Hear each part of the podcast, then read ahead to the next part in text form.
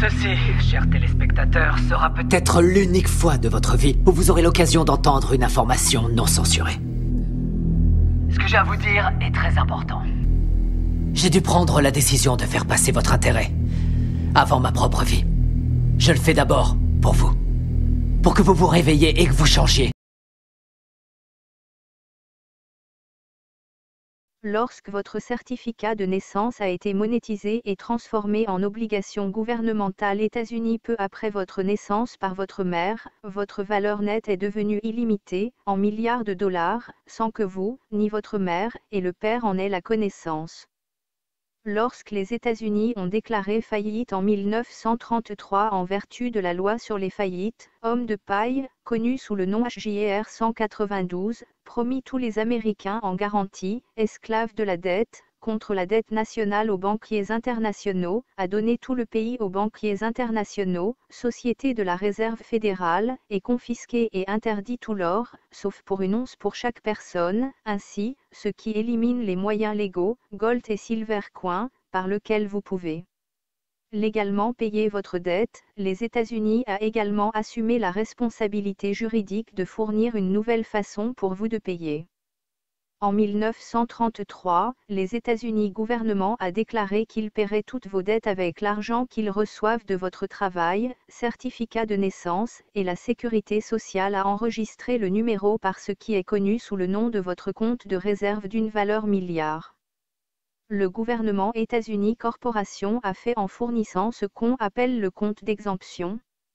Les banquiers de crédit de prêt et pas d'argent, parce qu'il n'y a pas eu de monnaie légale depuis le 5 juin 1933. Le compte d'exemption est votre exemption d'avoir à payer quoi que ce soit. En pratique, cependant, cela signifiait donner à chaque chose américain à payer avec, et que quelque chose est votre crédit. Ce secret a été caché depuis plus de 79 ans. Votre valeur pour la société était alors et est toujours calculée à l'aide des tables actuarielles. À la naissance, les obligations de valeur moyenne ont été créées à partir de votre certificat de naissance.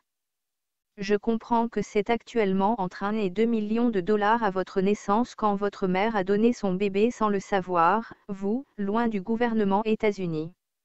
Ces obligations de certificat de naissance ont été garanties par votre certificat de naissance et le nom de jeune fille de votre mère en vertu d'une loi du Congrès en 1921, Ensuite, votre lien de certificat de naissance est devenu un instrument négociable comme tout instrument de sécurité en vertu de l'article 3 UCC, le Code de droit commercial dans lequel le commerce mondial relève.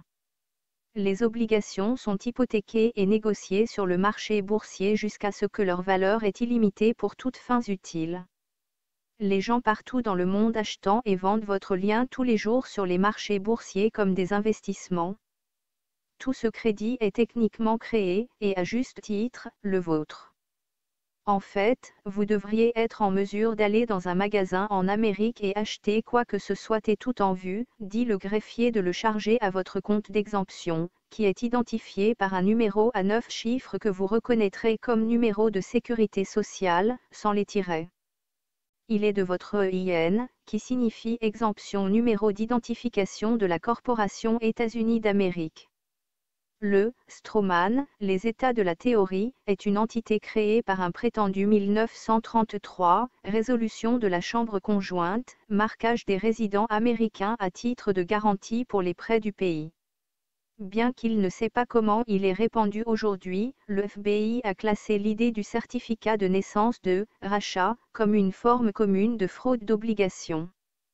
Les partisans de ce régime affirment que le gouvernement des États-Unis ou les comptes directs du Trésor américain, comptes bancaires souvent de contrôle du département du Trésor appelés pour tous les citoyens américains qui peuvent être consultés en soumettant les documents avec les autorités étatiques et fédérales.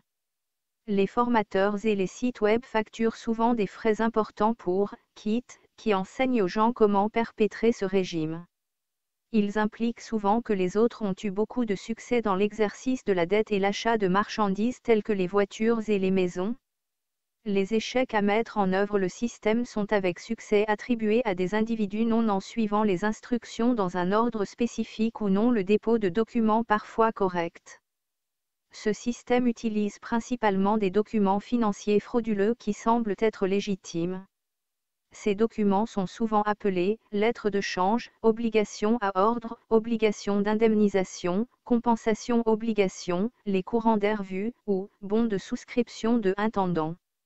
En outre, d'autres documents officiels sont utilisés en dehors de leur but recherché, comme des formes IRS 1099, 1099 ID et 8300. Ce schéma entremêle souvent la terminologie juridique et pseudo-juridique pour paraître légitime. Les notaires peuvent être utilisés pour tenter de faire apparaître la fraude légitime. Souvent, les victimes du régime sont chargées de traiter leurs documents au secrétaire du Trésor. Le dépôt de ces types de déclaration d'impôt frivole peut encourir une amende de 5 000 dollars, bien que les autorités donnent des délinquants de 30 jours pour se rétracter les documents le bureau du département du Trésor de l'inspecteur général a publié un exemple d'un projet de vue, tout en avertissant qu'il était utilisé pour tenter de payer pour tout des voitures à pension alimentaire pour enfants. Fraudest Draft 2 le Trésor nous a également fourni un avril 2009 conseil. Ils ont envoyé aux institutions financières les conseillant sur la façon de signaler les escroqueries de modification de prêt, qui comprenaient une description d'un compte caché d'être utilisé comme un paiement faux.